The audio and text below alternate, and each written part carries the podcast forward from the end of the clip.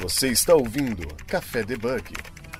Muito bom dia, boa tarde, boa noite. Está começando mais uma gravação do nosso podcast Café Debug, seu podcast de tecnologia para não bugar sua cabeça. Meu nome é Jéssica Natânia, eu sou sua host. E o tema da nossa gravação de hoje, vamos falar as novidades, o que mudou e sobre a última gravação que fizemos do GoLang, que vai dar mais ou menos um ano. E vamos ver o que, com essa galera aqui o que, que tem de novidade para contar para vocês, o que, que mudou, o que, que surgiu. E vamos lá, antes de começar a gravação, quero dar alguns recadinhos.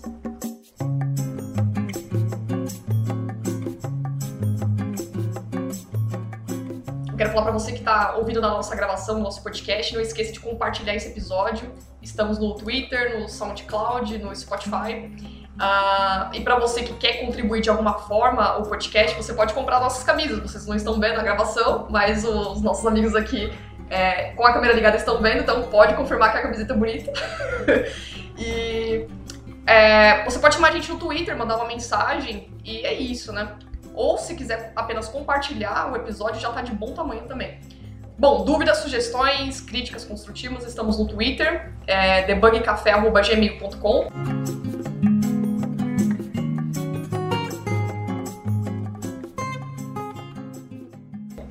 E agora eu vou começar apresentando as pessoas, os nossos convidados que vão participar da nossa gravação. Vamos lá? Bom, primeiramente, é, o Bom Filho a Casa Torna. Vou começar pela Má. Tudo bem, Má? A Má, Má Siciliane, né? Apresente-se, quem é você na fila do pão? É, eu lembro. O que eu lembro do último episódio é que a Jéssica teve uma dificuldade ali pra falar meu nome, mas dessa Puta, vez. é verdade. Bom, é, eu sou a Marcela Siciliane, é, sou é, engenheira de software na Resultados Digitais e a gente está aí também pela comunidade da Human Hugo e também do Golem SP. É isso. É isso aí. Agora a Má vai contar aqui, participar novamente para como que tá a gravação, como que tá a comunidade ativa do Gol. E para quem não ouviu, a gente tem a, o episódio, não me recordo o número, mas deu 900 players, reproduções aqui no, no, nos streams, nos agregadores do Spotify também.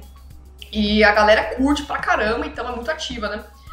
Bom, o nosso segundo participante aqui vai comentar com a gente, bater um, fazer um papo, né, também para falar sobre um pouco da linguagem. O bom filho a casa tora também é o, o Jefferson Otoni Lima, que é o software engineer, é, arquiteto de software também, e o representante, representante da, da Gol, comunidade Gol. Tudo bom, Jeff? Epa, que coisa linda, hein? Que coisa linda. Falou bonito. Fala do novo, eu curti. Como é que é os nomes aí, hein? Que o quê? Software Engineer, né? Arquiteto. Ah, legal, legal. Engenheiro de software sênior, né? Tipo assim. Isso. Bacana. Ô, ô, Jéssica, legal, legal. Tem um ano, né, que a gente fez o último, né? Tem um ano, mas você quer... Aí. Apresente sempre pra galera quem que é você aí, pra quem não ouviu do primeiro episódio. Mas então, eu sou o Jeff Ottoni, né, um engenheiro de software. Eu não gosto de falar de sênior, não, porque fica parecendo que eu sou velho, né? E eu sou um garotão ainda, um meninão, né? E, e hoje, o que, que o Jeff faz depois de um ano? E o Jeff hoje está na Engineer, não sei se vocês conhecem, uma companhia global. É uma multinacional com mais de 40 anos de mercado já. Alguém conhece? Chama Engineer? Não, Engineer, eu só vi aqui no LinkedIn só ela. Pois então, o Jeff, nesses últimos anos, recebeu muitas propostas de, de- de- de todo tipo, vocês pensarem. E eu tenho a S3WF também, uma fábrica de software, e desses, no final do ano para cá, a, a- a S3WF ficou um pouco mais madura, né? O pessoal que trabalha nela já há muito tempo já conseguiu tocar. E aí o Jeff conseguiu trabalhar pra- praticamente full em outras empresas. E uma delas aí é a Engineer, que atualmente eu tô lá, é, ela tem aproximadamente o quê? 12 mil profissionais, mais ou menos, 65 localidades aí é, do mundo, né? Então está na Europa, está na América do Norte, América Latina. É uma, uma gigante, uma empresa gigante. E esses últimos meses eu estou tendo que estudar e reaprender, reinventar para poder tentar manter isso aí. Enfim, é só um, um- um feedback aí do que está rolando. Teoricamente é isso, acho que já chega, né? Tá, tá ótimo, né? E quem tiver interessado também, viu, viu, Jéssica? Aproveitando que a gente vai falar lá no finalzinho, tem muitas Sim. vagas em aberto. Esse ano mesmo tem muitas vagas abrindo para Go. Então já vão deixar o linkzinho lá para todo mundo, né? Pelo menos eu tenho uma listinha aqui. Vira e mexe, eu recebo aqui muita, muita coisa no LinkedIn. Então eu vou passar para você depois aí, você pode postar, tá? Sim, É vamos fazer um muita jabá vaga para aí. Muita mesmo. Vamos fazer um jabá É isso pra aí. falar sobre isso aí, o Merchan, né? E o nosso terceiro convidado é o Alex Rios. Bom, Alex, é tech leader, organizador de comunidades de Kotlin, Golden, da cidade de Curitiba. Apresente-se para quem que você é da Fila do Pão, quem que e aí pessoal, tudo bem? É, obrigado pelo convite. É, sim, eu trabalho como desenvolvedor nos últimos, nas últimas décadas, né? Parece que eu estou muito velho também, mas não é tão velho assim. Uh, e ultimamente, nos últimos 5, 6 anos, eu estou atuando como tech lead né, de algumas empresas de telecom, é, cenários de fintech, e agora estou indo para a indústria de jogos também. Estou na game oh, industry, bacana, que eles chamam. Bacana. uh, e sim, a gente está organizando na cidade de Curitiba o grupo de Go e por acaso de Kotlin também, né? Bacana, vamos falar tipo, você também no Jabá, começar a distribuir os links aqui pra galera. E a nossa quarta participante, que é uma mulher, também vai representar junto com a Má, é a Erika Carvalho, que é desenvolvedora back-end da Stone e organizadora do Woman é, Golden de Curitiba, é isso? Conte mais pra mim é sobre isso aí, quem é você na fila do pão. É isso, Jéssica. É isso mesmo, sou a Erika. Olá, pessoas ouvintes do Café Debug. Tem um, tem um nome da, da fanbase? Os debuggers. Debuggers, é debuggers. debuggers. debuggers. É... Então é isso mesmo que a Jéssica falou. Sou é, desenvolvedora back-end na Stone. É, organizo aqui o Women Go de Curitiba. É... O que mais que eu posso dizer sobre essa pessoa? Que sou eu mesma. Um, ativa nas comunidades. então a gente vai fazendo. A tecnologia não é a minha primeira carreira, né? O desenvolvimento não é a minha primeira uhum. carreira, eu vim uma transição de carreira. Estou é, chegando na área aí é, faz o quê? Um ano e um e pouco, uns, um ano e meio que começou essa minha aproximação, está sendo bem legal. Estou bem animada de participar do podcast com vocês. É isso aí, é o primeiro podcast da sua participação. É, você está, a primeira vez que você está participando de algum podcast? Não, não, não. é. Ah, eu, eu gravei um já que nunca saiu do meu computador. é, e também já participei de um podcast do Emílias, que o pessoal do TFPR daqui tem um projeto e faz, entrevistando inclusive mulheres da tecnologia, ah, bem bacana. Ah, show. Bom, é, o que nós vamos começar a falar aqui, é, as, é, que está na nossa pauta, né, são as, as, novidades do Gol, né, desde as últimas gravações, vamos falar sobre algumas libs, designer, a comunidade também. E eu gostaria de saber quem quer dar início a essa a, a pauta, né, quem quer começar a falar, o que, que mudou é, sobre a linguagem, porque a última, a última nossa gravação que está aqui na data, né, foi maio de 2019, né, do ano passado. A gente deu uma introdução geral do que, que era o Gol, e muita galera ficou, caramba, Go, é linguagem back-end e tal, negócio mais a fundo. E aí a galera ficou um pouco curiosa também, porque as coisas vão mudando, vão surgindo. Eu queria saber de vocês, o, que que é, veio dessas mudanças do Go, o que que trouxe para vocês de novidades, o que, a gente pode falar alguns cases aqui. A Mar, o Jeff quer começar, o Alex, a Erika. Uh, então, é o seguinte, a gente está falando de um ano para trás, eu entendo que as coisas que foram mais significativas na linguagem, o que eu pude acompanhar pelo menos, foi que eles melhoraram a forma de é, lidar com os erros, né, o tal do error handling. Uh, os módulos agora é oficial, né, a gente usa a, a, forma de gerenciar dependência na linguagem de um jeito muito simples e muito seguro, é, garantido pela Google. E o que não aconteceu ainda, mas está para chegar, são os polêmicos generics. Eu acho que a gente pode explorar todos esses assuntos, mas eu acho que de um ano para cá, acredito que seja isso. Bacana. É interessante dizer também que, é, olhando lá o. Ai, eu esqueci até o nome do negócio, gente. O release story do, da linguagem, é, de um ano para cá, ela tem tido bastante atualizações e fix. É uhum. uma coisa que anteriormente, nos anos de 2018 e 2017, era um pouco menor. Isso mostra como a linguagem está viva e como a comunidade faz com que ela se movimente também, né? Porque a gente tem, a gente tem acesso aos erros e vai notificando isso através de issues e isso vai tornando a linguagem cada vez mais, mais atualizada e viva, né? Então isso é bem bacana também. Pelo que eu vi, eu achei que a, a, eles estão tentando de alguma forma ficar mais amigáveis. Eu entendi que lançar o Go.dev foi, foi uma sinalização disso, assim, sabe? Foi muito de, é, tá, peraí, a gente tem aquele site que é todo em preto e branco, é tudo com formatação igual, mas tem esse aqui também para você ver como se fosse uma vitrine da linguagem, como se fosse assim poxa, dá uma experimentadinha aí, quem sabe, sabe? Talvez uma, uma, mudança de postura, pelo que eu vejo. Eu gostei muito também quando a gente claro, não é legal, né? Mas quando a gente começou esse período de quarentena e tal, eles falaram: peraí, gente, a gente não vai conseguir lançar com a mesma velocidade que a gente lança as coisas normalmente. Sabe? Eu achei isso uma postura muito bacana, assim. Eu falo isso porque eu vi a da última pesquisa do Stack Overflow, acho que foi desse ano, né? E uma das linguagens que está se popularizando cada vez mais em termos de pesquisa, de código, ajuda-se que a galera está utilizando, além de falar falando dos frameworks JS, que a gente vê muito na frente, que está lá o React, Node, essas coisas, e de back-end também tem Python, Go, que deu uma subida muito grande, né? Então a intenção, o que a gente vê é as pessoas que estão entrando agora na programação ou que já trabalham como programadores estão migrando para aprender é, Python, não, é, Go, que é uma coisa que está sendo exigida, e é algo que também está sendo exigido lá fora também. E eu queria saber de vocês. Então, a gente percebe que tem mais pessoas hoje aprendendo e desenvolvendo com Go do que algum, algum ano atrás? Vocês têm alguma menção sobre isso? Tipo, ajudando outras pessoas? Tem alguma noção sobre essa, não de números, mas esse crescimento? Eu não tenho dúvida. Eu sinto na pele. Eu sinto na pele. Eu recebo aqui mensagens aqui é, semanais, são dezenas procurando desenvolvedor, né, na questão, mas está muito aberto para o sênior, né? A, a, questão do júnior ainda realmente é, é ainda bem menor. Mas eu recebo aqui dezenas de mensagens e teoricamente aqui eu reencaminho aqui para os que eu conheço nos grupos, as pessoas que eu já tenho mais contato ali, como eu estou no grupo, estou sentindo. Então, houve uma crescente gigantesca do ano de, de 2019 para esse início de ano muito grande em busca de desenvolvedor Go. Mas a grande maioria é sênior muito sério. e também tem, tem, a pesquisa também, né? Tem a pesquisa também do próprio Google aí, que saiu em 2019, que é o Survive aí, muito importante também, que já vem mostrando aí o crescimento do em back-end, etc, etc.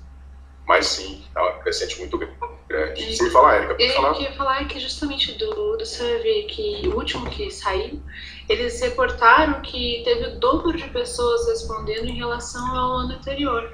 Eu acho que já é um grande indicativo mesmo, né? E também o que vocês posicionaram aí, que os meninos falaram de bug fix, eu acho que foi a Marcela, perfeito, né? Você vê que a linguagem não está preocupado com. Eu vou, não, sei se a palavra é modinha, né? Mas é, algumas coisas que é imposta pelos grupos, enfim, mas o Google tem um passo atrás, né? Ele sempre está ali, sempre tentando fazer o melhor do que já tem, né?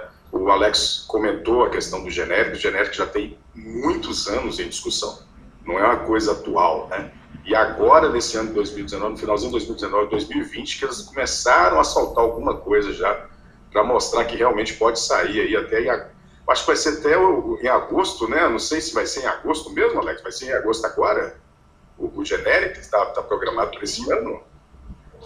Eu não, não sou do time, mas do que eu já ouvi, eu. Ano que vem, né? É é, do que eu vi sobre. Eles vão experimentar mais, porque os drafts vão saindo, o pessoal vai tentando mais usar, e conforme o feedback, se eles não tiverem nenhuma questão negativa grande, é, o prometido é em agosto. Mas se, se tiver alguma coisa para ser reprogramada, eles vão continuar jogando para frente, o que eu acho bastante responsável, na verdade. Mas, sim, sim. É... É, isso, isso...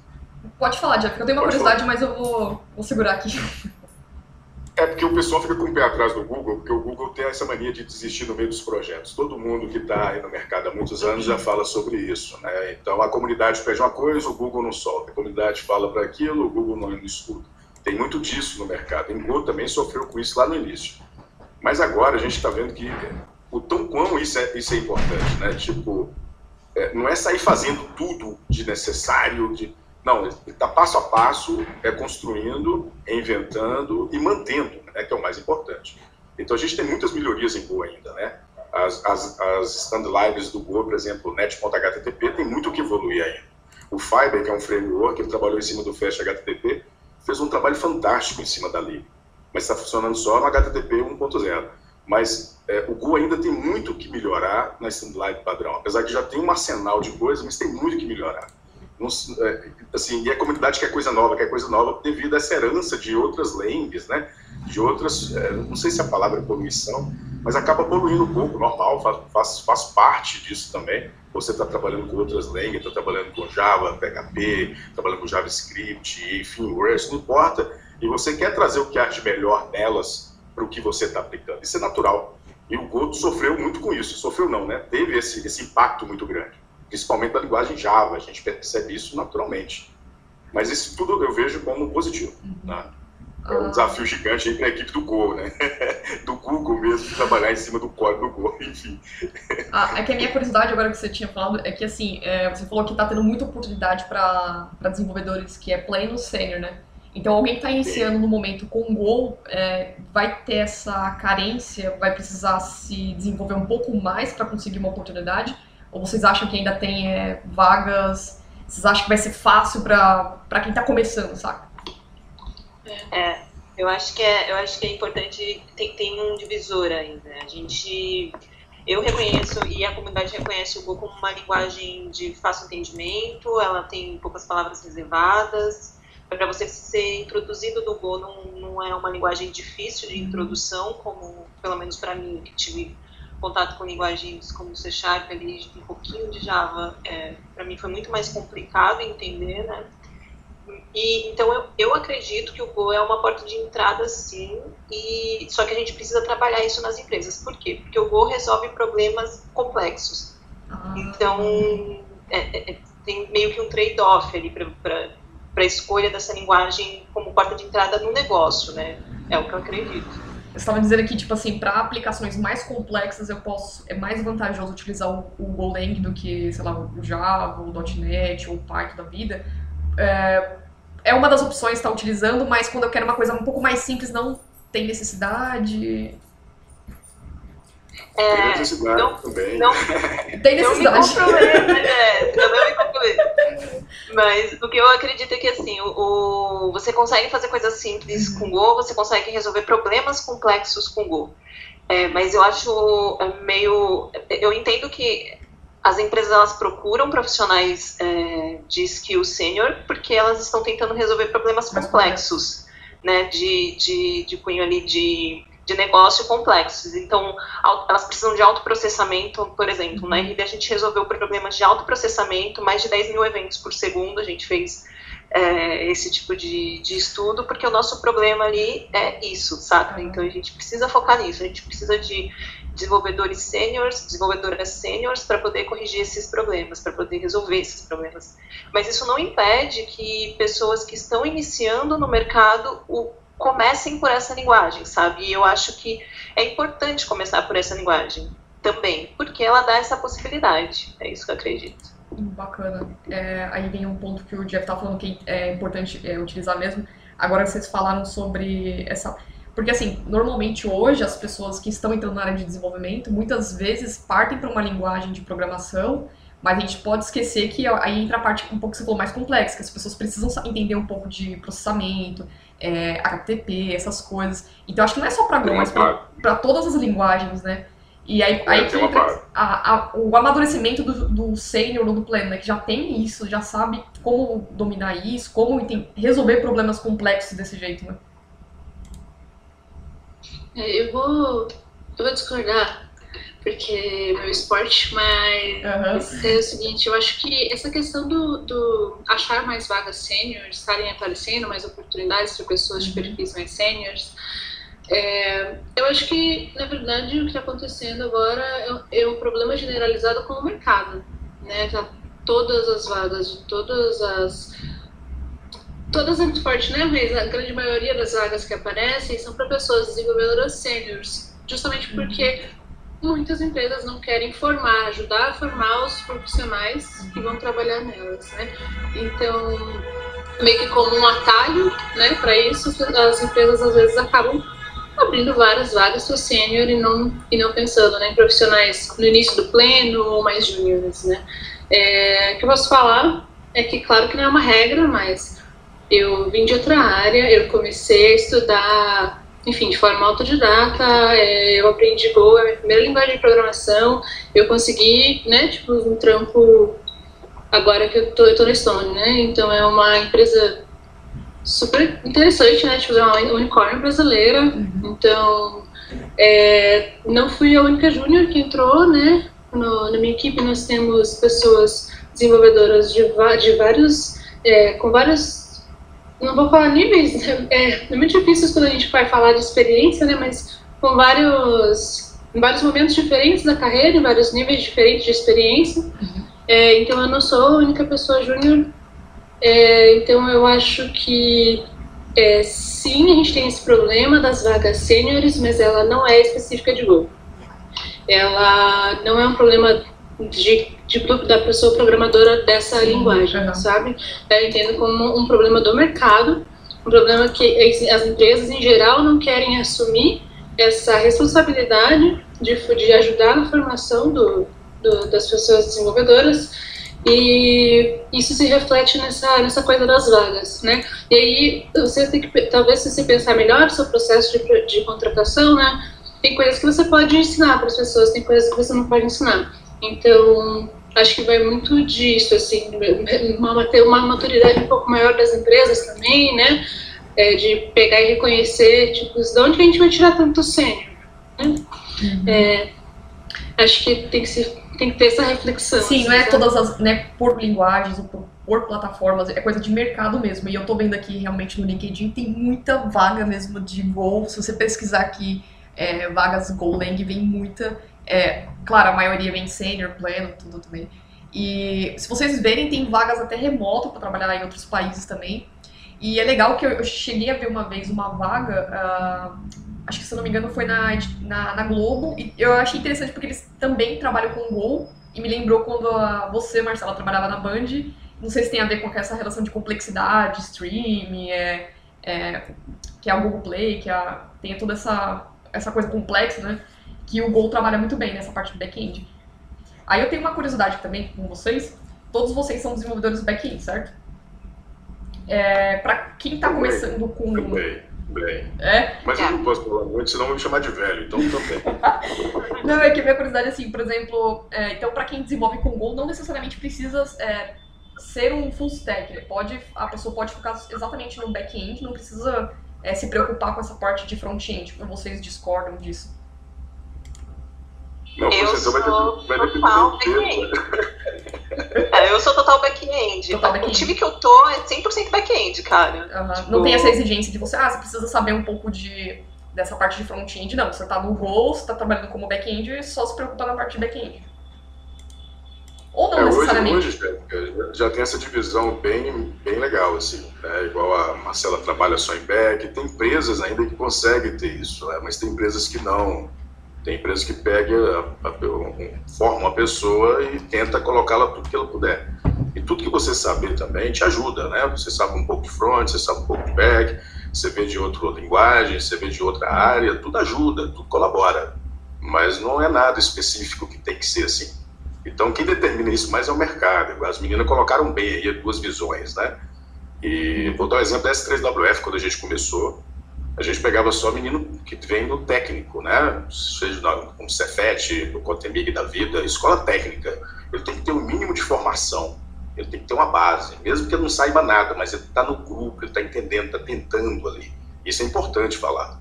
E, teoricamente, a base é um dos pilares de tudo. Não estou falando que tem que estudar só na escola, porque é, é, nessa área nossa, 90% de, de que das pessoas que estão trabalhando são autodidatas a gente está reinventando e reaprendendo o tempo inteiro. Hum. Então, quem está começando agora como júnior, o ideal é ir para empresa pequena. Por quê? A empresa pequena ele vai fazer de tudo um pouco, ele vai tomar muita porrada, ele vai ter que estudar, ele vai ter que reaprender, ele vai ter que estar tá ali fazendo de tudo um pouco. Hum. Isso também colabora para a sua formação.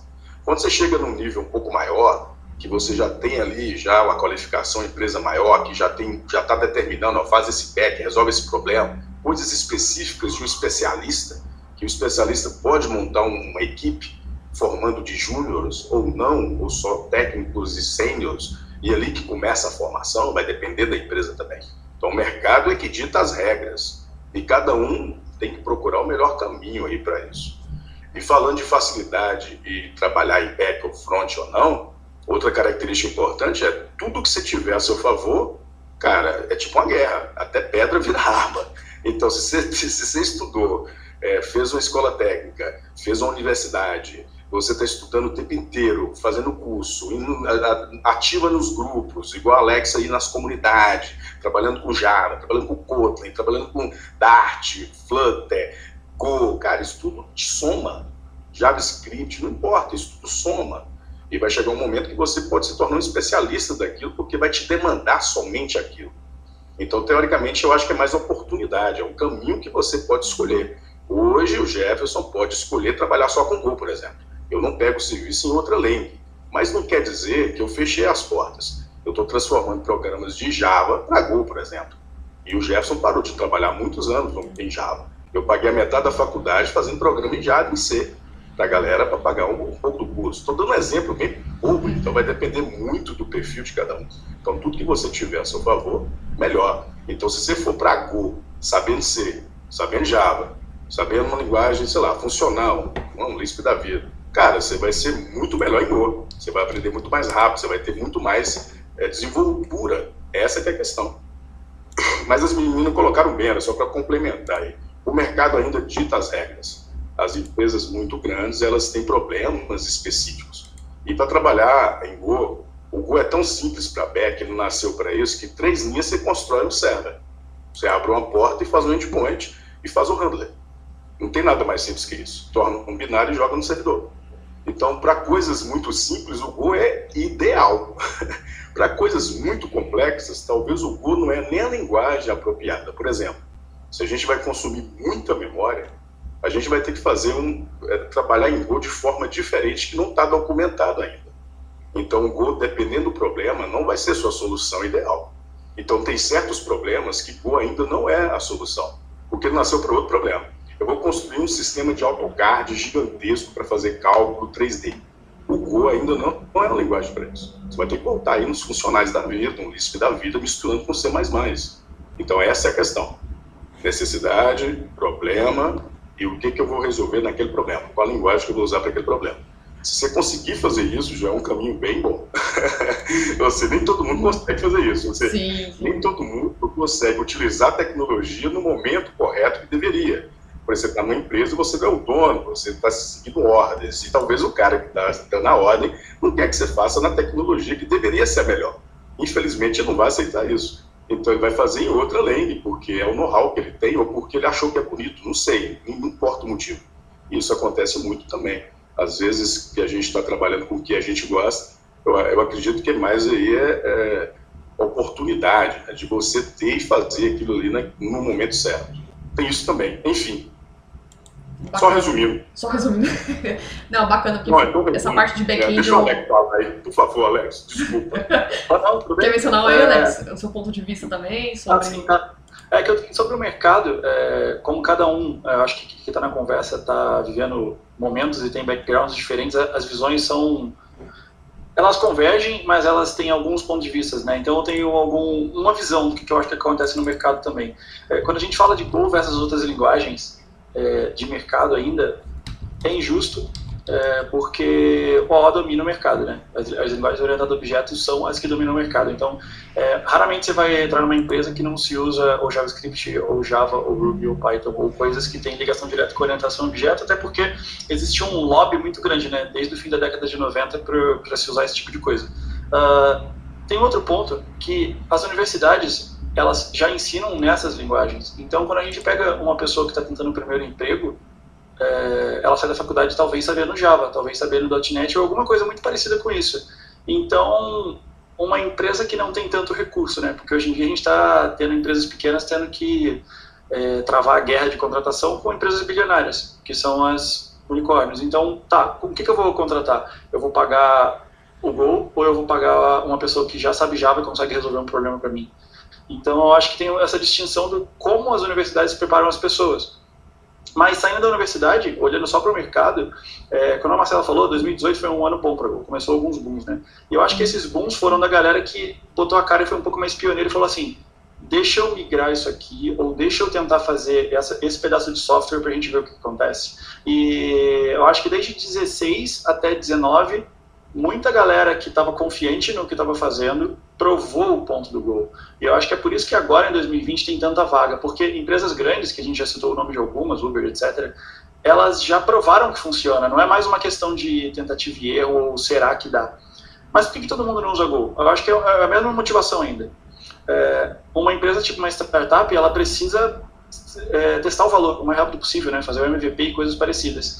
É, ela vai começar com Go ou ela vai fazer com Rails rapidão? Tipo, é, é uma questão de necessidade também. Então, se a gente fala que a gente precisa de mais senior para estar em Go, é porque justamente uma empresa que já é poliglota e etc., de profissionais, por onde o poliglota de linguagens, a pessoa que tem que aprender Go, ela tem que aprender Go no meio de um monte de coisas. Ela não faz só Go. Então, tem empresas que nascem com Go, e essas que nascem desde o dia 1 com Go, elas têm certeza já, ela não precisa provar mais nada, ela já sabe que a linguagem serve para isso. E essa empresa provavelmente tem senior, seniors, pleno e júnior contratando. Mas uma empresa que faz de tudo, é muito difícil ela contratar um, um júnior para Go, porque o júnior tem que fazer o que tem que fazer. É, não é a pessoa que vai resolver o problema difícil da empresa. Né? Eu acho que vai por aí. Ah, bacana. Bacana para ver esses pontos de vista também. Uh, e uma parte da pauta que a gente colocou aqui para poder falar é discutir um pouco sobre as ferramentas é, e dividir em grupos, né? Para quem está começando e para quem já programa há algum tempo, né? Se mudou alguma coisa. Até a Mat tinha comentado sobre a utilização da ideia do Visual Studio Code. Uh, eu queria que vocês comentassem um pouco sobre essa, esses materiais, é, ferramentas amigáveis que as pessoas desenvolvem. Eu não sei como que a, a Marcela, vocês desenvolvem no trabalho de vocês as ferramentas que vocês utilizam. E eu queria que vocês comentassem um pouco, por exemplo, é, acessos, como que é as, as APIs da, usando o Go. É, vocês querem começar falando um tour? Quem quer começar falando? Vamos, a gente pode começar falando pra, de um lado para quem já programa, acho que também já já fica interessante das pessoas entenderem esse, esse ponto, as ferramentas amigáveis, né? É, eu gosto muito de falar da, da, do início, assim, sabe, já Acho que quem, nem sempre quem, quem ouviu, quem tá aqui agora com a gente ouvindo, ouviu o podcast Exatamente. do, do né, de maio. Então, para quem tá iniciando, cara, eu acho que a melhor porta é pelos testes. Assim. Aí tu vai falar, caramba, mas já vai começar com a carga cognitiva de testes e de uma nova linguagem? É porque Go ele te dá essa, essa possibilidade muito fácil, né? Ele vai te introduzindo assim no, no lance dos testes, que é muito importante para a gente como, como programadora. E então, se eu fosse dar uma, um caminho, assim, se eu fosse sugerir um caminho, na verdade não dá, mas se fosse sugerir um caminho, eu sugeriria começar por testes. E tem um material muito legal, a gente pode deixar um link aí foi traduzido para português, o que melhora muito a nossa vida quando a gente está consumindo material, né? Menos carga cognitiva a mais, é muito bom. E aí a gente deixa o link, tá? É aprendendo Go com testes. É isso que eu queria te perguntar, porque eu adoro testes unitários, eu queria entender um pouco mais como funciona esse ambiente de testes unitários no Go também. As ferramentas, as bibliotecas, os frameworks que vocês utilizam, como é feito esses testes também. Mas vocês podem começar continuando a falar sobre as ferramentas amigáveis também, depois vocês podem é, falar sobre os testes unitários também. É, então agora eu acho que eu ganhei a Jéssica, hein? Acho que pro próximo episódio de Go, a Jéssica vai ter entrado feito. Eu vou testar, eu vou testar o juro. Juro que eu vou testar ainda esse ano. Aproveitar a quarentena. Não, desculpa, a Jéssica não programa em Go ainda, não? Não programa, eu, eu vou. Não, eu vou. Esse, eu vou aproveitar essa quarentena, vou brincar um pouquinho com o Go, criar, criar pelo menos um Hello World, é minha missão, tá? Gente do céu, eu achei que você já tava no esquema já. Eu esqueci de relatar também, comentar, aproveitar só essa deixa de um segundo, tá, meninas e meninos? Aqui, é, Sem problema. Eu tô lá no início, o que, que mudou, né? O que, que cresceu. Não foi? Não foi essa? Foi. Isso? Na verdade, eu queria. Eu estava na ponta da língua para falar, mas não falei. foi o número de meninas na área. Ah, bacana, bacana. Mulheres, Verdade. Deixa eu voltar. Ela, ela continue. Então, eu queria entender também essas ferramentas que vocês utilizam, as ideias, tudo. E eu, agora, como você falou da parte dos testes unitários, eu fiquei um pouco curiosa para saber como vocês fazem os testes unitários, como que é utilizado as bibliotecas, os frameworks. Mas, se você quiser continuar falando sobre a. É, puxar esse gancho das ferramentas, aí você já pode falar um pouco para a galera sobre os testes unitários também. É, dos testes, eu posso começar, mas vamos passando a bola. Dos testes unitários, é, na built-in, na, na, biblioteca padrão do Go, ela já é bem recheada ali de ferramentas para você conseguir fazer os testes. inclusive para mocar servidor, para conseguir fazer mock de, de mock de valores mesmo, de, de estruturas, tudo, ela já tem dentro da biblioteca padrão, o que facilita muito, né? Você não precisa buscar é, ferramentas externas para poder te auxiliar nisso, mas também tem muitos pacotes externos que auxiliam a gente a fazer testes. E aí eu, eu citaria o meu preferido é o Testify, depois a gente pode deixar um link, que é o que eu uso na maioria das minhas soluções, tá? Mas é, falando de teste de distribuição é. Eu acho que é quase unânime o Testify uhum. como preferência de quem vai usar alguma, uhum. alguma lib de ter Tem uma preferência, pra, sim, uma... apoiar os asserts. Não tem uma favorita, uma preferência, usa essa aqui. Você vai usando conforme o decorrer do, do projeto também, né? O que for instalando, o que for configurando, né? É que assim, acho que é uma coisa, uma coisa interessante de entender. É... Uma coisa de, interessante de entender, Jess, é que o, no Go, quando você baixa o, o Go, ele já vem com uma série de ferramentas. Uhum. Então você entra no site, faz download da linguagem, ele já vai te trazer uma série de ferramentas. Eu utilizo o Visual Code. Quando você abre o Visual Code para codar em Go, tá na pasta lá do Source, ou se você estiver utilizando alguma outra configuração, tá fora da pasta do Source, mas enfim, você já. É, é muito simples, você só importa o, o teste e você já consegue utilizar as ferramentas que estão dentro da linguagem, entende? Ah, que bacana, entendi. Você faz a importação é, da, desse framework, né? Dessas bibliotecas. Porque já está dentro ah, da já está incluso dentro do Go. Ah, entendi. Live padrão, Jéssica, já. Ah, é diferente, tipo assim, por exemplo, em .NET eu teria que instalar um framework dentro do, do projeto, um pacote, para poder utilizar aquele, Agora no Go, né, já tem tudo incluso daquilo, só que é da própria Go, então, essa, da, essa parte do teste mesmo. Ah, entendi. Facilita bastante, então. Perfeito, perfeito. Isso aí. Ah, Eu não vou falar mal do .NET ah. porque senão a galera vai... Mas enfim, é isso aí, isso aí, isso aí. Ah, a, a Erika quer falar alguma coisa, Erika? Eu, eu acho que a gente estava na mesma, no mesmo Na parte de ideias, né? não, ia só é, reforçar mesmo, então, sair com a biblioteca padrão, começar a fazer seus testes, enfim, você não precisa importar nada além disso, a não ser que você queira ou precise. E aí, se você quiser, por exemplo, uma lib de terceiro, seria essa Testify que, que, a, que a Marcela mencionou.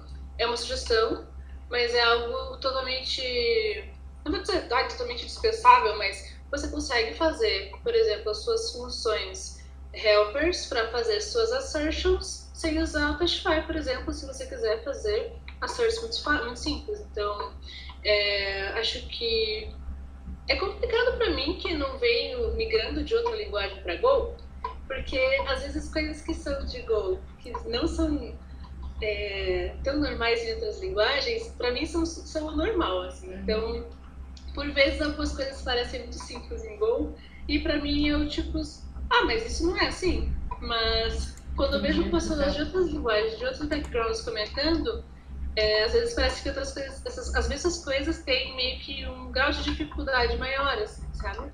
Mas é, é isso, isso mesmo, você importa da Standard Library, teste e acabou. E você Bacana. escreve seus testes. E essa parte de usar as, lib, as libs de terceiro é, no Go, tá tranquilo isso? Não tem, é, hoje não tem nenhuma dificuldade, nenhum problema? É, isso tá sendo... É, é tranquilo utilizar essa questão? Eu não lembro do post que eu vi aqui, eu vi um, um, um artigo do vídeo que é, um dos pontos que a pessoa ressaltou seria um dos pontos negativos seria usar essas libs de terceiro. Eu não sei se é por questões de segurança também, mas eu queria saber a opinião de vocês sobre isso.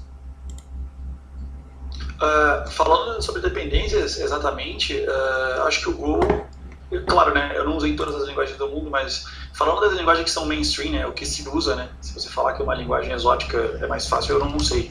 Mas falando do Go especificamente, é, quando a gente fala sobre dependências, é, acho que o Go é o, a linguagem mais simples de todas para se lidar com isso. Por quê? É, imagina que numa linguagem qualquer, né? Eu vou usar um exemplo de Java, porque eu acho que Java é meio que consenso, né? Quem nunca trabalhou, pelo menos já viu na vida. É, quando você precisa de alguma classe no meio do seu código, você bota lá, import o nome da classe, que seria um require ou namespace, de outras linguagens, coisas do tipo. Só que no Go, quando você importa, você já importa teoricamente o caminho do módulo que você vai usar. E o módulo é só, um, só uma forma de falar dependência. Pô, mas como assim? É, então, o que, que isso quer dizer? Se lá no, teu código, no teu main lá, no teu primeiro código da vida, você bota lá no import, import github.com barra o nome da biblioteca, isso é mais do que o suficiente para o Go entender que você precisa dessa biblioteca. Aí você fala, ué, mas não tem um NuGet, um NPM, um, um Maven, não precisa de nada disso para funcionar? Não, não precisa. Está é, tá na linguagem já. Então, eu não sei exatamente que post é esse, mas pode ser uma coisa antiga, tá? Toda vez que a gente acha um post de 2015 a 2016, a linguagem tinha vários déficits ainda, ah, que já foram melhorados. Então, se a gente fala de dependências de novo, ficou muito mais fácil, porque, primeiro, você não precisa ter um server, se preocupar com isso. É, ah, o que, que eu faço para a dependência não desaparecer? Bem, a princípio nada, porque quem garante que a dependência não vai desaparecer é a própria Google. Ah, mas como assim? É, um caso clássico, tá? É, se a gente pega no mundo do Node.js lá, tem um pacote que se chama LeftPad.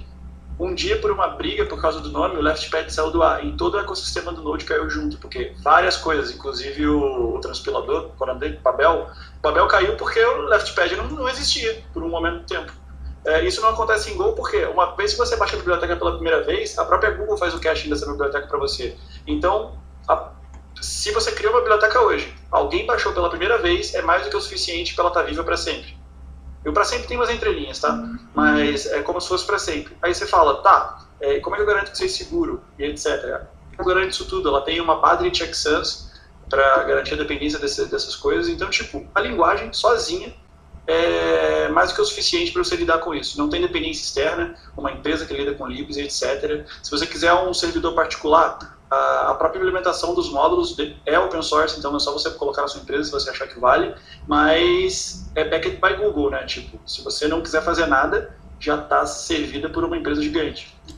É como você falou, o post realmente é antigo, é de 2018.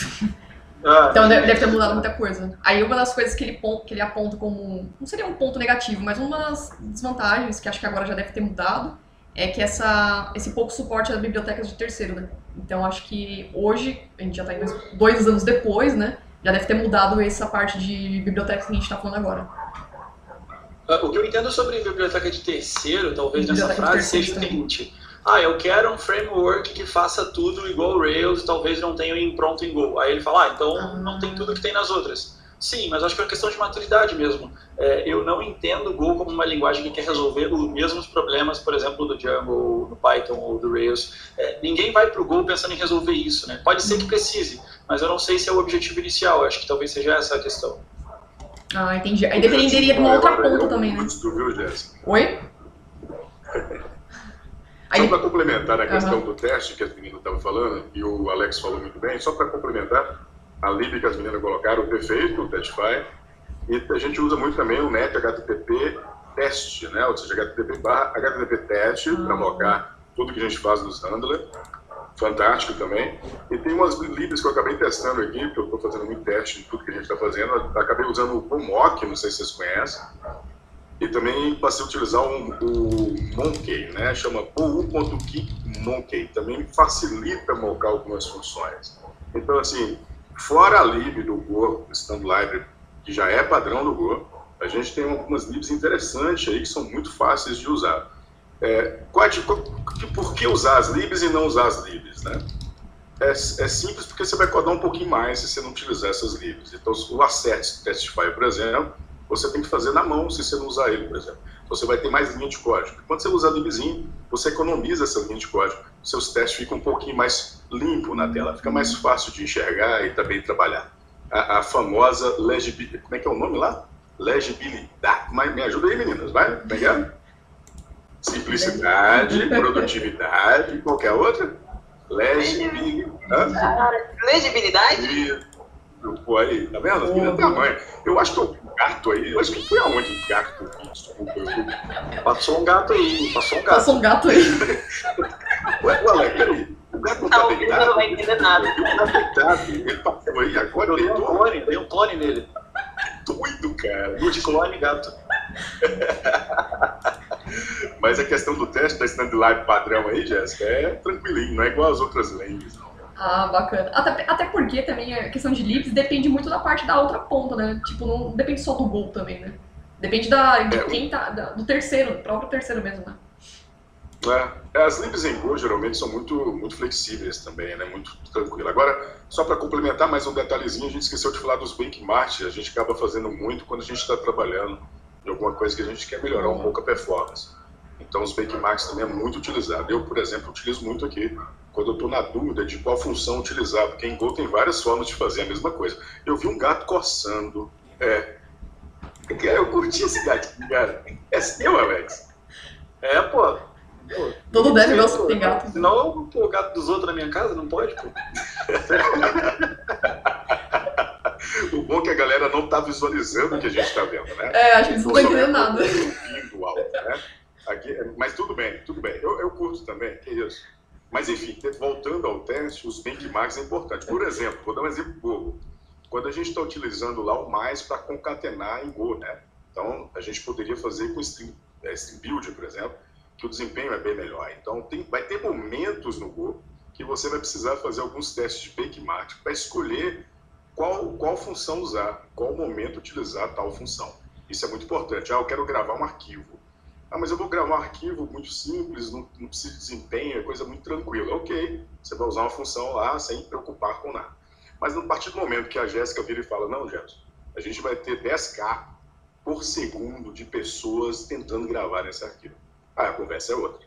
Então a, a Jéssica vai ter funções em Go que gravam em arquivo. Então eu vou ter lá cinco tipos de funções diferentes. Qual a Jéssica vai utilizar? Aqui tiver melhor desempenho aqui ocupar menos memória, aqui tiver menos operações por segundo. E aí a gente faz os testes de benchmark para saber qual que é a função que a gente poderia utilizar naquele problema. Isso é legal no Go. A gente consegue descer um pouco o nível no Go. Né? Não é igual às outras lentes, a gente não vai chegar nesse nível. E isso tudo que o Jeff falou está dentro da, da biblioteca padrão, né? E é isso que é o mais legal, por ser simples, sabe? Eu, eu, tive, eu tive a oportunidade de fazer um teste de profiling em C Sharp e, cara, tipo, primeiro que a minha máquina não aguentou e era a máquina do trampo, pra você ter uma noção. E, e segundo que eu achei extremamente confuso. Para mim foi confuso fazer aquele teste de profiling. É, era numa aplicação, tudo bem, era Windows Forms, mas não, isso não veio ao caso. Entrega um pouco a idade, tudo bem, tá certo. Mas falando de Go, muito mais simples ali. A gente tem isso dentro da biblioteca padrão, você consegue ver isso através da documentação do GoDev que a Erika comentou.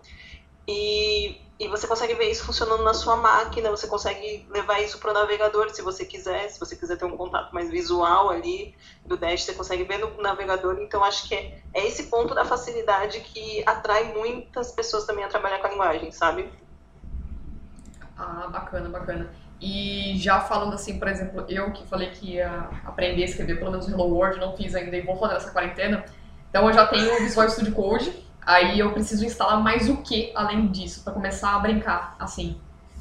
Falando já de termos não, de. Mais algum... Não, peraí, eu não entendi. Instalar mais alguma? Não, não, não precisa. Não, tá ah, é só instala o. Você vai dar você vai estar, tá, você está usando Linux, né? Não é o Windows, né? Para deixar bem claro aqui para todo mundo ouvir. Então, né? eu estou aprendendo Linux também, eu estou na fase ah, de mudança. Também. Mas de qualquer forma está tranquilo. A instalação é só instalar o Go, não tem outra uhum. coisa não na máquina. Se não quiser, nem precisa. Pode ir no browser, igual as meninas já relatou lá, e uhum. fazer o tour lá no Go, então usar o background lá do Go, e acabou, tá de boa já está tudo na lib padrão. Tudo que ah, você precisa está na Standlive padrão. Quando você começar a querer descer o nível, ou quiser mais automatização que a, a Standlive não, não permite, você começa a utilizar algumas libs. Vou dar o exemplo aí do Fiverr. Se você quer um desempenho melhor, você vai ter que descascar um pouco lá na Standlive. Ou você vai criar dentro dos pacotes, ou você vai usar uma lib própria. Ah, bacaninha, bacaninha. E é bom que, assim, para você recomendaria uh, entre sistemas operacionais assim para é que não existe igual para sistema operacional assim, ah, esse aqui é melhor que o outro. Mas de sua preferência seria o Linux, o Windows ou é whatever. Não, no, no, meu caso, Jéssica, eu sou, como eu trabalho aqui, aqui é um laboratório, praticamente. Desde quando eu comecei na computação, uhum. eu faço um laboratório, mini laboratório. Então, vai por necessidade. Vou dar um exemplo. Como eu comecei a trabalhar com web, os servidores todos eram Linux, não fazia sentido eu ter o Windows.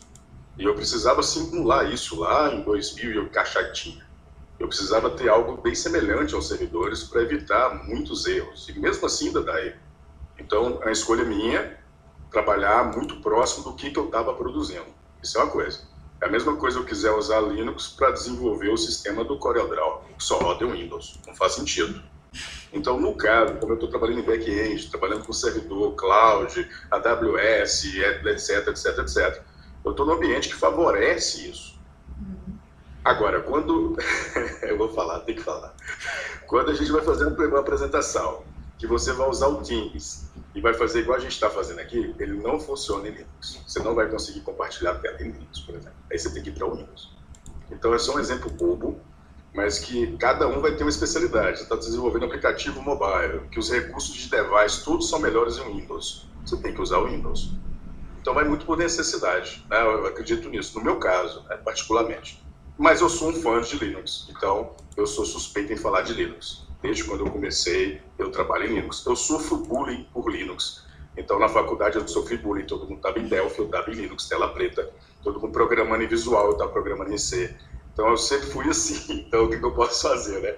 Aí é um perfil do Jeff. Mas cada um deve ter sua particularidade. Enfim, nada contra, né? Sim, o que você falou, as necessidades. Eu, eu também é, comecei a aprender Linux, eu acho bem bacana. E facilita bastante coisa, você enxuga bastante coisa também. E, então, eu instalando o Go, tendo uma ideia da, da minha familiaridade, pode ser o Visual Studio Go, é, Visual Studio Code, e começo a entrar na documentação do Go e começo a digitar os comandos e conhecer mais a, a linguagem a fundo, né? Não tem, não tem muito segredo com isso.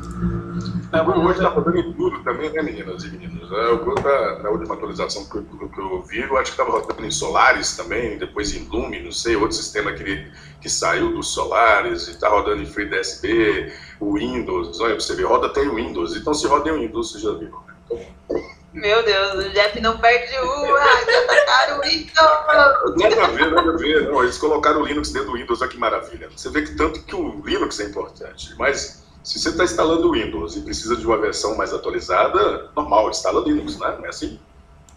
É, assim, respondendo diretamente o que você perguntou, Jéssica, não, você não precisa de mais nada. Você precisa só da linguagem instalada e da sua ideia de preferência. Inclusive, se você tiver a Goland, eu nunca usei a Goland, o pessoal fala bem, então fica, fica a dica também se alguém está buscando uma ideia já uhum. com algumas features específicas ali para a linguagem, Goland da JetBrains e inclusive que patrocina as, as, as algumas comunidades, não é mesmo? Hum, e dizer. e, mas se você quer uma coisa rápida, grátis, fácil, Visual Code tem um plugin lá no Visual Code que já é integrado, é super da hora, traz várias ferramentas e a linguagem mesmo, só isso. Com isso você já consegue sair do, do zero a zero. O Goland, ele é pago essa, essa... Ah, é porque é do JetBrains, né?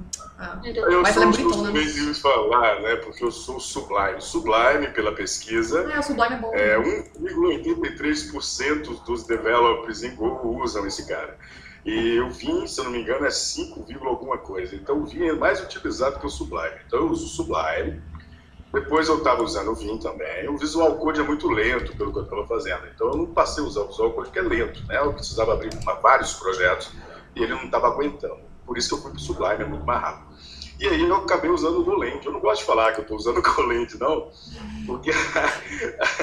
Mas tá tudo bem, o Goland é pago, é pago com a versão príncipe, enfim.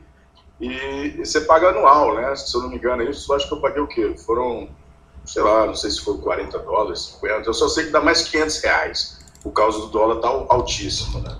Mas tem, tem caras que eu conheço aqui que compram todas as ferramentas lá do, do pessoal por, do ano, por, por ano. Mas o Goland, voltando ao Goland, é uma ferramenta espetacular. Eu ainda estou acostumando ainda com, com o ambiente, igual, por exemplo, o buscar em recursividade, que eu uso muito, o Sublime é surreal. Nunca vi nada melhor. Então, o Goland, por exemplo, eu já não acostumei com isso lá. Mas o restante do Goland, o debug, o depurar, é encontrar os erros, é, é fantástico. Você não, é, você coda, quando você for rodar já está pronto. Tipo assim, você não precisa ficar dando go run, go run, porque já vai te deixar isso. O terminal do Goland também é fantástico. Fantástico, fantástico. E, até um episódio à parte, né, Jeff? Tipo, Goland versus Visual Code, né? Porque. É, o, o Goland, o Goland é, é, o Visual Code foi o adotado pela, pela comunidade boa também. E Facilita, é, é o número um. É, o próprio, o próprio Go também, se eu não me engano, tipo, que compraram a ideia. Então, escrevem né? é, escrevem Code, é. Visual Code. Mas o Goland, em termos de, eu acho que com as ferramentas de Java, né, desse, desse que está trabalhando com Java, trouxe toda essa herança de, de, de muitas funcionalidades interessantes que tem no Golang. Eu tô acostumado. É, acho que o bacana ali do, do Visual Code é que agora, é, foi recente, na verdade, fizeram a integração do Delve ali dentro, né? Então, isso facilita muito o debug é, em tempo de execução. É, pelo menos eu tenho usado muito no meu dia a dia, é uma coisa que o a, a, pessoa que está desenvolvendo em Go não vai precisar se preocupar em, em baixar uma ferramenta à parte para conseguir debugar o código dela, né? E, e, aí, mais uma vez, eu defendo simples e fácil, não tem grana para investir numa ferramenta, está começando com a linguagem, baixa o Visual Code, baixa a linguagem, você vai conseguir sair do zero a zero. É, tem essa questão de custo também, né? Barato, né? Visual Code. É, a questão de custo, você está aprendendo alguma coisa, é, é bom você estar tá utilizando coisas que, é, que, que, não precisam ser pagas também. Você está tá aprendendo ali, é um ambiente simples, uma coisa simples, já monta, instala, e não precisa ficar se preocupando com custo, ah, essa ideia tem que ser o quê, comunidade, blá blá É exatamente intuitivo, né? É, é que a gente usa pro Blind, né? Tô Provavelmente quem está vindo, é, se a pessoa estiver vindo de outras linguagens, ela já utiliza o Visual Code, já tem também uma proximidade ali da, da ferramenta, isso também pode facilitar, eu acredito.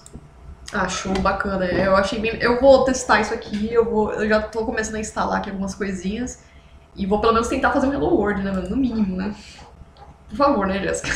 Um Hello World pra, pra ter essa experiência, pra ver como que é, sabe? Tipo, a gente, é bom a gente brincar um pouquinho com as, com as outras ferramentas, outras linguagens, ver como funciona, como que é o comportamento do que é, você está acostumado a trabalhar, né? E bacana, né? Agora, voltando aqui da pauta, a gente falou sobre as caixinhas de ferramentas, sobre os, umas ideias. Tem alguma coisa que vocês queiram já colocar, alguma coisa que a gente não falou ainda? Sobre o, o geral? Cara, eu tenho uma pergunta, assim. Eu acho que eu vou aproveitar que tem pessoas aqui que eu confio e que vão me explicar com, meu, em uma frase, o que é generics, tá? Porque toda vez que a galera fala, ah, precisa de generics, precisa de generics, eu não me encontrei numa situação que eu olhei assim e falei assim, caralho, mano, ou oh, desculpa o palavrão. Ih, mano, por que, que não tem generics aqui nessa, nessa linguagem, entende? Então, estamos aqui num ambiente seguro, eu espero, e eu gostaria de saber. Responde pro público. O que é generics, não é mesmo? Na linguagem Go, no contexto ali do Go. O Alex, pode mandar aí. Ah, tá. Eu acho que nesse caso, uh, antes de responder, eu preciso saber se você já precisava antes em outra língua. Porque se nunca houve necessidade, talvez você não veja mesmo. Tipo, não vai existir. Eu vou dar o caso, por exemplo, da Erika. A Erika ela trabalha com Go desde que é, foi a linguagem dela, né? A linguagem que ela aprendeu. Então acho que ela não vai sentir falta de generics também. Tipo, acho que é uma questão também até onde você já usou e viu a, a vantagem antes mesmo de, de responder. É, então, é esse o ponto, Alex. Eu não, eu, eu não vi a necessidade de utilizar generics no meu dia a dia. Então, porque assim, é, Primeiro, me explica o que é o conceito de generics, para a gente entrar nesse assunto de, do design draft de, Go, de generics para o Go. Até porque quem está começando agora, acho que deve ter essas dúvidas também, né? E vai se deparar com isso um pouco mais para frente, já fica um pouco mais claro. É. Posso falar aqui um exemplo prático, Alex? Rapidinho? Uhum, claro. Marcelo, imagina que você tem que passar como parâmetro um conjunto de string, um slice com algumas posições, tudo em string. Imaginou? Tá imaginando aqui. Imaginou. Seu áudio aí não tá saindo não, tá? Só pra te dar, você tá com mudo, tá mutado. Tô imaginando aqui. Boa, agora tá, tá aí, tá legal. Imaginou esse cenário? Imaginou. Vamos supor agora que sua função precisa receber, além do slicing string, inteiros. Imaginou? Imaginou. Agora imagina que você precisa receber agora o map. Imaginou? Certo. Imagina agora que você precisa receber alguns outros tipos de Go. Como é que você faria isso? Como é que você resolveria esse problema? Você tem duas formas de fazer hoje na lei. Ou você faria funções específicas para cada coisa. Então, se você tiver 10 tipos diferentes, são 10 funções diferentes no seu código. E copia e cola, copia e cola 10 funções com nomes diferentes. Ó, essa função que chama Marcela String, Marcela Int, Marcela Map e assim vai. É uma forma. A outra forma seria Marcela Generics, usando a interface do Go. Então, você teria um, um switch, um if gigante dentro do seu código lá nessa função. Em vez de você ter 10 funções, você vai ter 10 ifs. Switch case, switch case, switch case. Uma função gigante, fazendo type assertion, para poder você... verificar qual é o tipo daquela interface, certo? Exatamente. Então você ia passar uma interface como parâmetro, ia falar, isso é inteiro? Ah, é inteiro. Então transforma isso para mim para tal coisa. Ah, isso é string? Transforma isso para mim para tal coisa. Ah, isso é map? Transforma isso para mim para tal coisa. E vai começando a complicar, porque eu tenho vetores, eu tenho arrays, eu tenho maps, eu tenho... Ah, cara, é uma loucura. Então, dependendo da sua necessidade nesse sentido, olha só, uma coisa bem básica, já te mostrei o problema. Uhum. Qual que é a sacada do Generics em Go? É resolver esse problema. Eu vou ter uma função só passando um type agora. Esse type já é tipo interface, mas eu não tenho assertions. Eu já vou conseguir percorrer dentro de um inteiro, dentro de um string, dentro de um map, como se fosse um tipo único. Olha que maravilha. Fala que não é legal. A gente pode fazer depois ali um lab para colocar isso em prática e depois soltar para a comunidade, porque para mim... Eu publiquei, eu publiquei no LinkedIn. Pelo menos o conceito, né? Escrito na prática, conceito, né? dois exemplos e o exemplo que está lá no draft do Go para resolver esse problema. Ah, legal. Então vamos, vamos deixar o link ali para o pessoal acessar. É. Porque assim, o que eu vejo é que o meu problema ele é resolvido, né? Então eu tô vendo que é mais uma questão ali de visual, né, da, da solução, do que de fato, é pelo menos para mim, assim, que eu tô entendendo agora, tá? Porque o problema é resolvido hoje com o que a linguagem tem, certo? Tu ia complementar alguma coisa, Lex? Uh, eu posso. É, então, complementando o que já, já foi dito, claro, é, acho que um exemplo clássico quando a gente está falando de generics é quando a gente está usando qualquer estrutura de dados. E aí eu não vou tentar não ser muito acadêmico, tá? Mas, por exemplo, você tem uma lista encadeada, né? A tal da linked list lá. Ela é uma lista encadeada de quê? É, pode ser de qualquer coisa, pode ser de int, string, etc. Tá? Então, como é que eu faço para percorrer ela ou achar um elemento lá? É, hoje você teria que implementar a lista encadeada de um tipo específico. Com genérico, você pode ter uma lista encadeada, então você está separando o comportamento do dado. É uma coisa que hoje você não consegue fazer com facilidade. Então, é, pegando aquele gancho do que, que você consegue fazer hoje e com generics, se não existir generics, você vai ter que fazer, eu acho que tem cinco opções na linguagem hoje. Copiar e colar, que acho que é a mais comum. É, basear, basear tudo em interface via método do receiver. Fazer os type assertions com interface vazia Usar Reflection, que é o que eu, um dos que eu menos recomendo, porque código em Reflection não é um código fácil de manter, não é uma base simples. E por último, que muitas equipes adotam também é a geração de código. Já que eu sei que tem, tem três tipos diferentes, eu prefiro gerar o código, que é o, o Go Generate. Né? É, por que, que o generics do Go não vai ser um problema como eram nas outras linguagens? Né? Porque muita gente reclama de quão difícil era entender o código ou do overhead que tinha dele descobrir na hora uh, qual é o tipo e usar o tipo correto. Quando a gente fala de generics em Go, é, tem uma palavra que é um pouco acadêmica que é monomorfizar. É tipo, ao contrário de polimorfismo, né? O monomorfismo. O que, que é isso? Quando ele fala assim, ah, essa lista que eu vou usar pode ser uma lista de string, de int ou da minha struct que se chama pessoa. Quando o Go na, nesse draft, né, pelo menos na versão atual agora, ele compilar esse código, na verdade ele vai fazer igual o C++ fazia. Ele vai gerar as três versões. É, é, basicamente como se a gente gerasse código, só que isso agora é da linguagem. E ele vai fazer isso baseado no tipo genérico que a gente está falando que vai usar. Então, assim, as ferramentas, tipo os ORMs de banco de dados, as ferramentas que podiam fazer coisas simples, tipo paginação da tua API, que hoje você tem que escrever uma versão para cada coisa ou fazer um código confuso com interface vazia, etc., não precisa mais. Você pode ter uma biblioteca simples que fala qual é o tipo que você vai usar aqui. Ah, é que obedeça essa interface. Beleza, resolveu. É, sim, não é óbvio é, enxergar isso enquanto você não tem. Mas eu concordo que se você ver os exemplos, você vai falar, nossa, mas se eu escrever, mas essa interface e colocar essa coisinha a mais, né, que é aquela, aquele conjunto de colchetes com tipo, isso aqui acabou, resolveu, é só isso? Tipo, é, é só isso. Então, sim, eu acho que na prática vai ficar muito mais fácil. Foi, então vou fazer essa lição de casa aí, cara. vou abrir aqui o, o link que o Jeff passou, vou pegar o draft e vou me aventurar, hein. Olha aí, eu já tô me aventurando aqui instalando no Go já. Então, qualquer coisa eu vou, vou acionar, hein? Fiquem preparados nas DMs aí, que eu vou acionar mesmo. Ah, o Jack falou na primeira gravação que tinha um grupo no Telegram que responde dúvidas, essas coisas, né? existe esse grupo no Telegram? Tem uma galera de suporte que fica aí 24 horas respondendo, tirando dúvidas, não é? Você está falando que existe algum grupo? Não entendi a pergunta. Tem, eu lembro que tipo, você tinha me dito, é, não sei se eu estou viajando aqui, na primeira gravação, que tem um grupo no Telegram é, de Gol, né? E tem um pessoal que fica 24 horas lá respondendo perguntas. Não, não é desse tipo, mas tem uma galera que troca ideia, tipo, como se fosse um fórum. Existe esse grupo mesmo? Existe um grupo. É, foi até bom colocar, né, meninas? Porque a comunidade Go é, é, é, é, sensacional.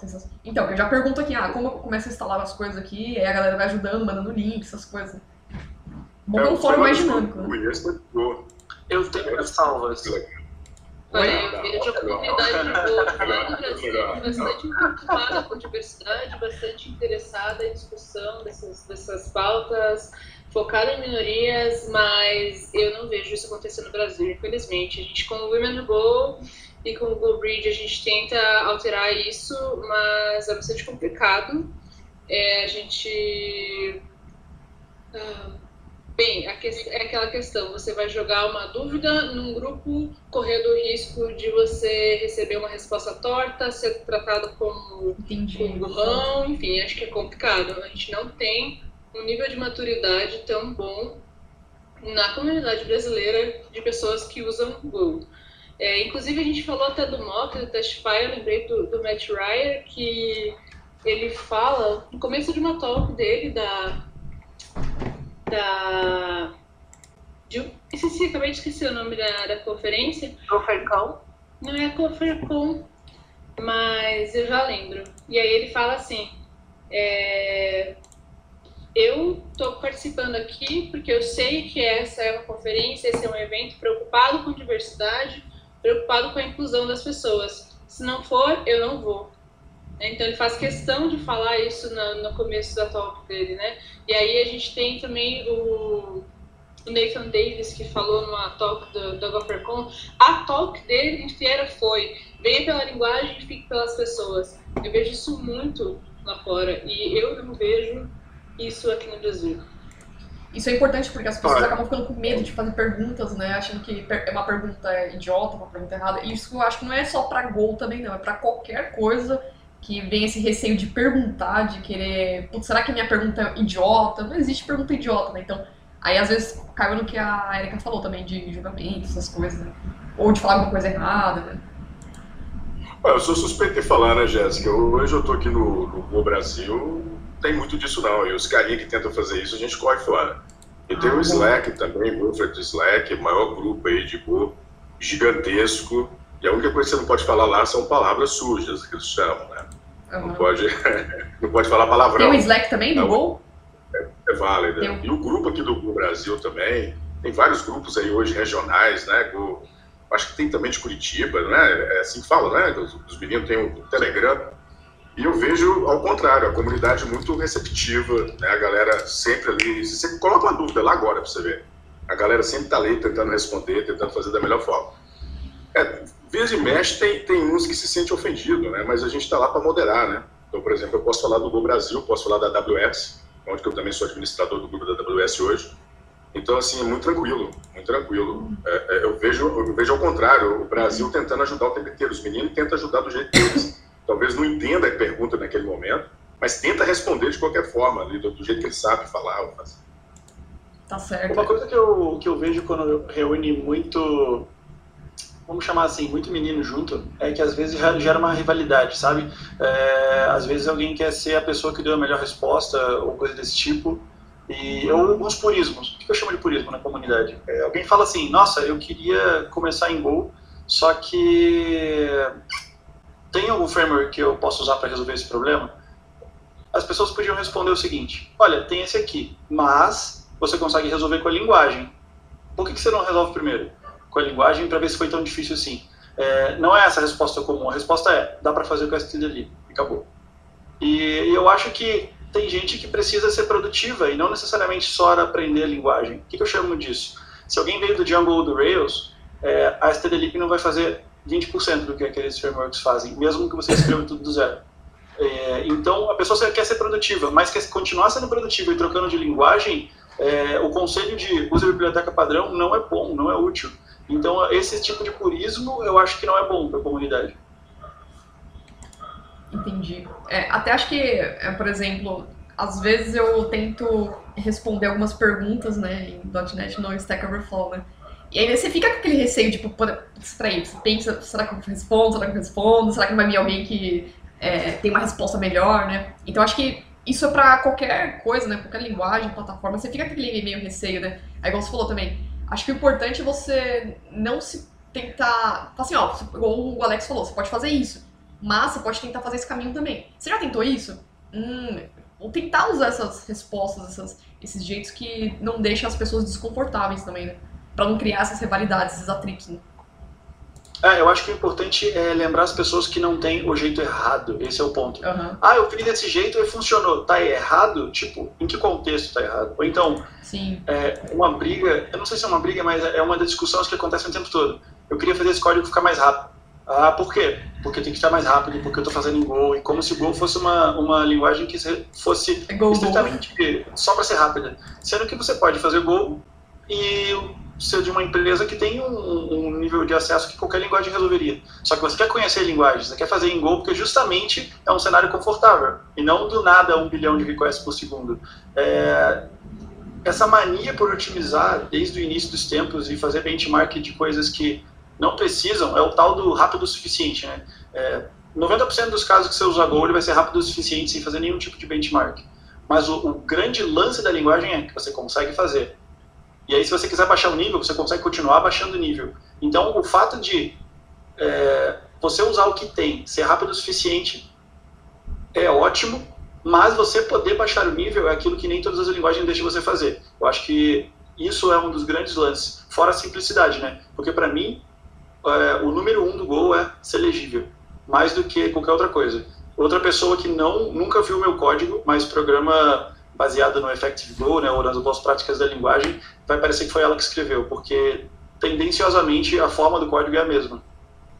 E, e eu... nessa onda de forma, uhum. é, lembrei de uma coisa que acho importante a gente falar, porque a gente fala bastante de vantagens, né? Coisas boas, coisas interessantes. Uhum. Uma coisa que acaba dificultando um pouco a, a nossa vida trabalhando com boas vezes é o seguinte: a falta justamente de padrões norteadores. É... Por que, que isso é um problema? Né? Porque quando você não tem padrão, você precisa fazer o quê? Você precisa sentar e discutir. Né? Você precisa chegar em consensos, você precisa de maturidade para você saber discutir, para você respeitar a opinião alheia, para você respeitar o trabalho alheio, né? É, e muita gente tecnologia vai para o desenvolvimento de software com aquela onda de ah, eu não quero lidar com pessoas. Ah, porque eu sou social, ah, porque eu quero só lidar com a máquina.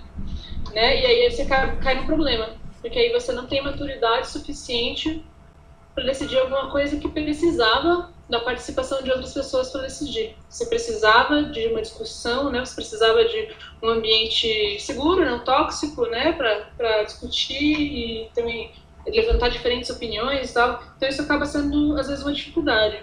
E e se você realmente não tiver um, um ambiente mais maduro, pessoas com uma maturidade maior, é independente do nível de senioridade, né? É uma questão de maturidade é, isso pode te, te atrapalhar bastante, assim. Isso é verdade, porque eu acho que muita gente. esse ponto é importantíssimo que você falou: é, ah, não quero falar com o usuário, quero falar com pessoas. Mas as pessoas esquecem que quem programa, quem escreve as linguagens, quem escreve código, são pessoas também. Eu, não, eu pelo menos, não conheço nenhuma inteligência artificial que cria uma aplicação inteira sozinha e ainda dá suporte pro usuário, né? Então, ainda. Ainda, né? Nenhum alien também. É, então é importante ter essa empatia, essa, essa coisa, né? De saber lidar com as pessoas também, porque isso vai ser uma troca de conhecimento, vai ser uma troca de aprendizado que não é à toa que as comunidades, as linguagens, linguagem também, né? Surgiu com isso, né? As pessoas trabalham em conjunto, ninguém cria nada sozinho, né? É, eu gosto de pensar que esteja, esteja onde você se sente bem, e eu gosto de pensar também que, assim, eu, eu me entendo, assim como a Marcela de um ano atrás, eu entrei no Go e eu me senti, eu fui muito privilegiada que onde eu estava tinha uma pessoa que já estava fazendo esse trabalho na empresa, que é, esclarecia as minhas dúvidas ali no começo. E eu tento me manter em comunidades que, que eu possa dar a minha opinião sem ter o julgamento no, no que eu sou, o que eu represento, sabe? É uma pessoa dando uma opinião, não importa meu gênero, no fim das contas, não importa, importa a minha intelectualidade e o que eu tô fazendo ali, sabe? Então, é, eu entendo que a gente ainda precisa fazer muitos trabalhos na comunidade Go, sim, é, porque eu vejo outras comunidades de linguagens que são muito mais abertas para essa, essa diversidade, como eu posso citar aqui a comunidade de Ruby, a comunidade de Python, por exemplo, que faz trabalhos incríveis, em alguns casos. É, mas acho que é isso, assim, cara. Eu gostaria muito de ver essa evolução, sim, na linguagem, na comunidade da linguagem Go. É, minha última pergunta seria: vocês têm alguma previsão? É, vocês planejam fazer alguma live referente a Go, um hands-on, uma coisa bem Hello World, bacaninha assim? Ou não sei se já saiu também, vocês pretendem fazer isso na quarentena para essa interação com a galera? Tem alguma coisa em mente ou ainda por enquanto não, não tem nada em mente? Assim? Não digo só vocês, ou a comunidade, ou. É alguma? Eu estou separando alguns materiais de algumas coisas que eu já vi e eu pretendo fazer esse tipo de coisa em setembro. Então, eu devo fazer, explorar algum, algumas coisas da Standard Library, é, fazer aplicações simples, que é o que todo mundo precisa na maioria dos casos, que é tipo uma API web que fala HTTP, que talvez seja REST, fale com banco relacional ou banco não relacional. É, se, se, as pessoas conseguem entender como fazer isso, muito provavelmente elas resolvem 85% das coisas que elas têm que fazer o tempo todo. Tem outros problemas? Óbvio que tem outros problemas para resolver, mas isso é o que a garotada, justamente júnior e etc., precisa conseguir resolver. Porque se ela não consegue saber isso, ou como faz, ou por que faz, ela nunca vai sair do Node, ela nunca vai sair das outras coisas, porque sempre vai ter a barreira do eu não sei fazer com Go, que é o formato. É, o que eu chamo de formato? Toda semana alguém vai perguntar num grupo como eu organizo os pacotes do meu projeto, porque não existe um, um, um consenso sobre isso.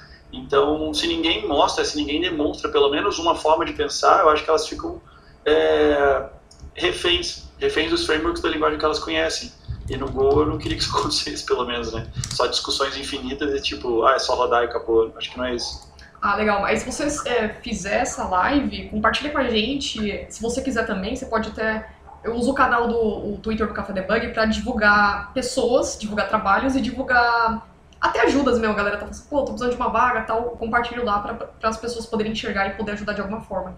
Então, quando sair essa live, manda para mim o link que eu divulgo lá no Twitter do Café. Pra Boa, legal. Eu mesmo eu tenho interesse em ver. Se você falou que vai fazer esse nível de APIs, consumo, isso vai ser bem bacana para quem tá começando a aprender. Eu achei bem legal.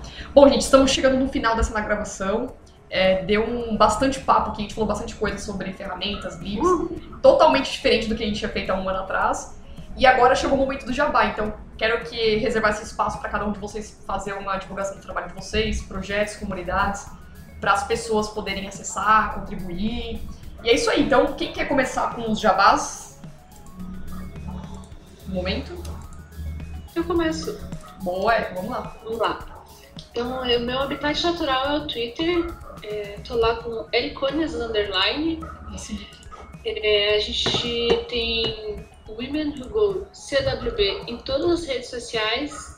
Bem, a gente não tá no TikTok, mas no Twitter, no Instagram, no LinkedIn e no Facebook agora também. Então, Women Who Go, CWB, você acha em todas as redes.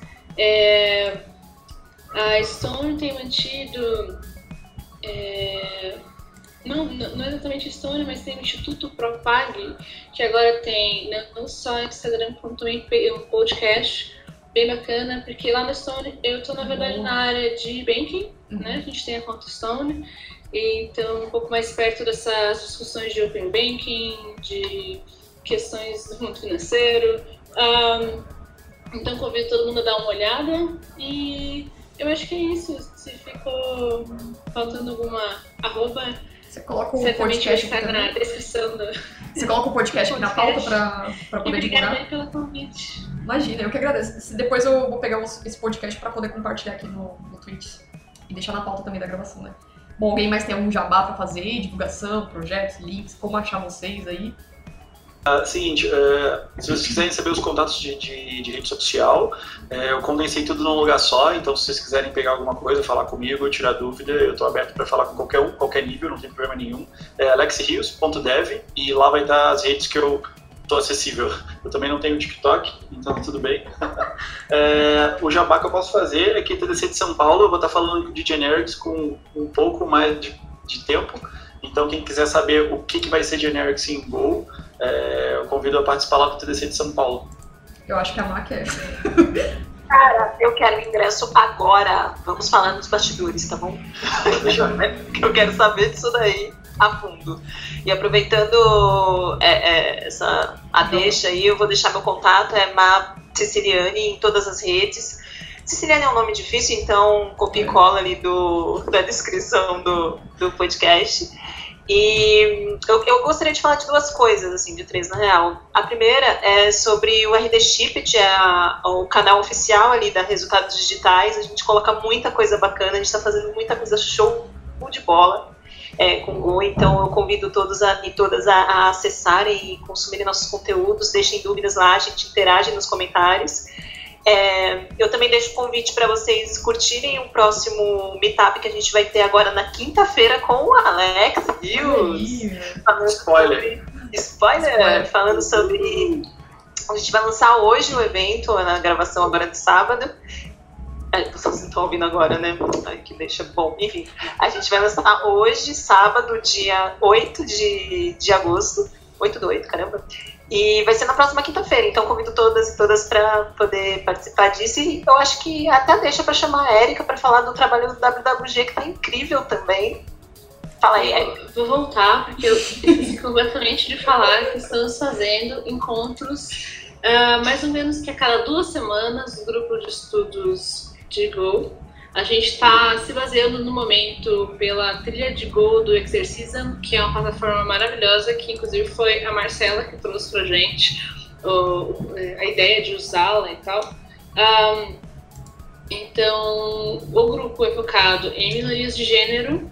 É, então, fica o convite para quem quiser tanto explorar a linguagem quanto, de repente, aprender do zero. A gente tem pessoas sempre estudando, sempre tem gente chegando, né, que está ou estudando do zero ou está estudando vindo de outra linguagem, então não importa, a ideia é a gente estudar junto, a ideia é construir um, uma comunidade é, acolhedora e, e, ter um ambiente um ambiente mais inclusivo e tal, então chega mais nas redes a gente publica esses eventos, a gente anuncia os eventos quando eles vão acontecer, né? Então é só ficar ligado nas redes sociais que, que vocês vão acompanhar e vão saber o que está acontecendo.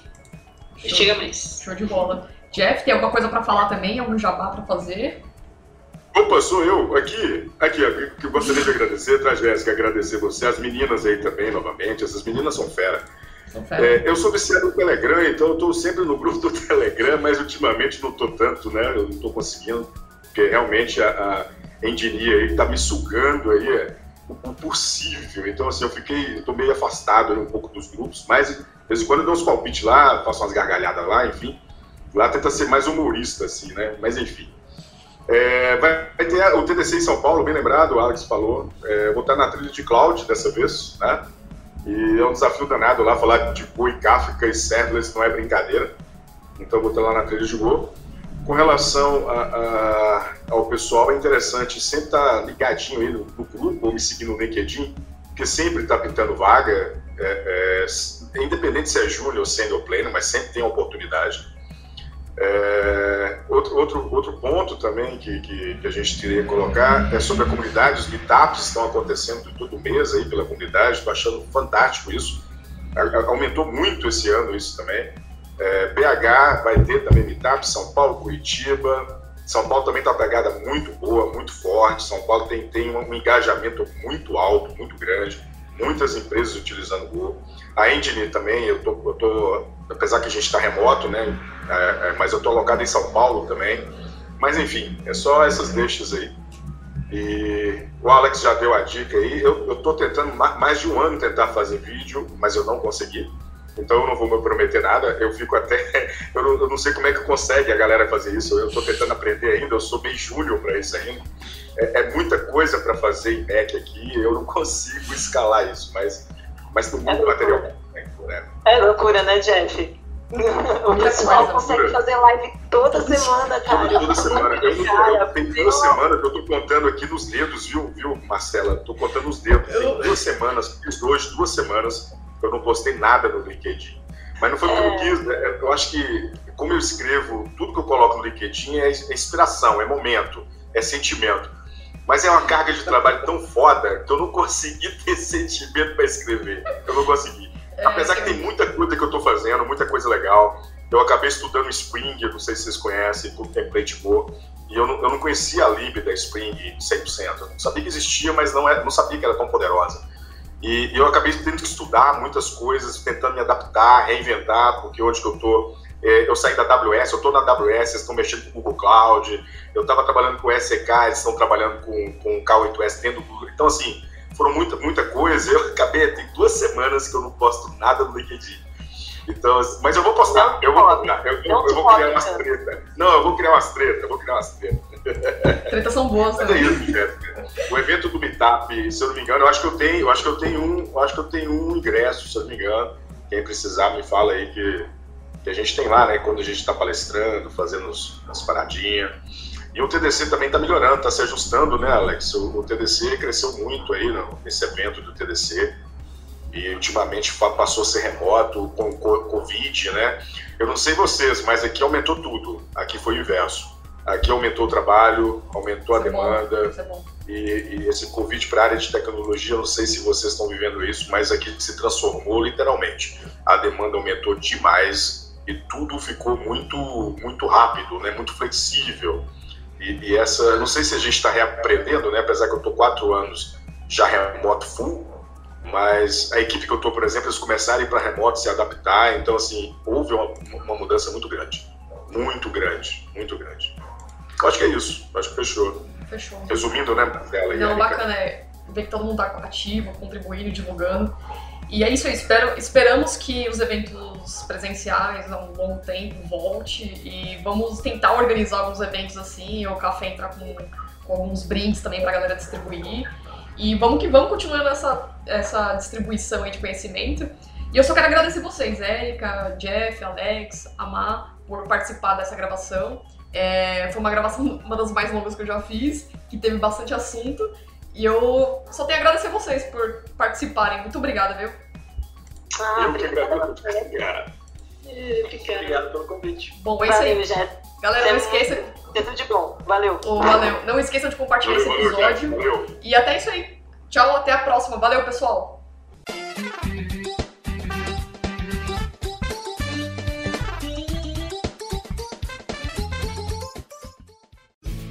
Este programa foi editado por Café Debug.